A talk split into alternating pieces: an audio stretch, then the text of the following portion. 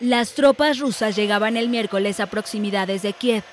Los soldados rusos avanzan desde hace varios días desde el norte y noreste de la capital de Ucrania y estaban cerca ya de Brovary, ubicado a 30 kilómetros de Kiev. En Mariupol, un puerto estratégico del sureste de Ucrania, al menos 17 adultos resultaron heridos en el bombardeo ruso a un hospital pediátrico.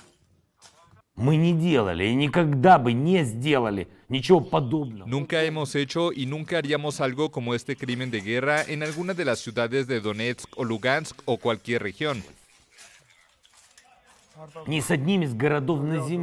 En ninguna ciudad del planeta, porque somos personas. ¿Y ustedes?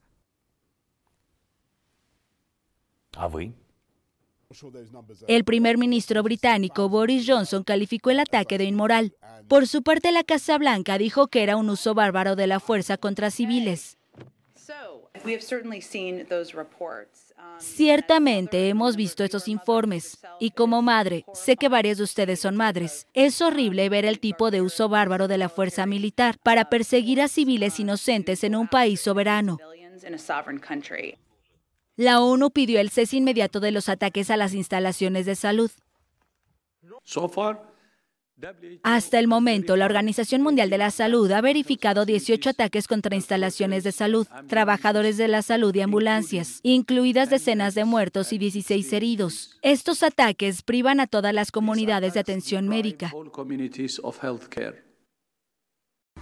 Además, los bombardeos continuaron en Severodonetsk, al este de Ucrania, donde 10 personas murieron según un responsable regional y 9 perecieron en Yitomir, al oeste de Kiev.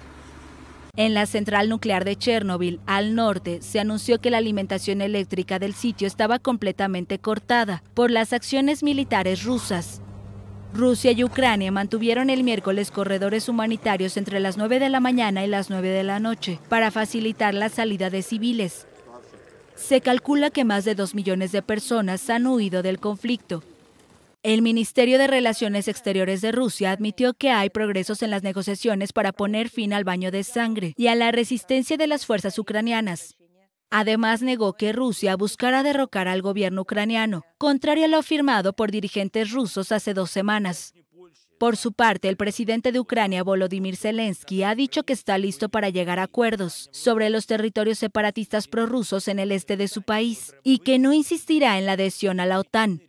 El mandatario ruso Vladimir Putin ordenó la incursión en territorio ucraniano, alegando querer proteger a la población rusohablante en guerra contra Kiev desde 2014 y que se le dieran garantías de que Ucrania nunca formará parte de la OTAN. El jueves se reúnen en Turquía los ministros de Relaciones Exteriores de Rusia y de Ucrania para buscar acuerdos.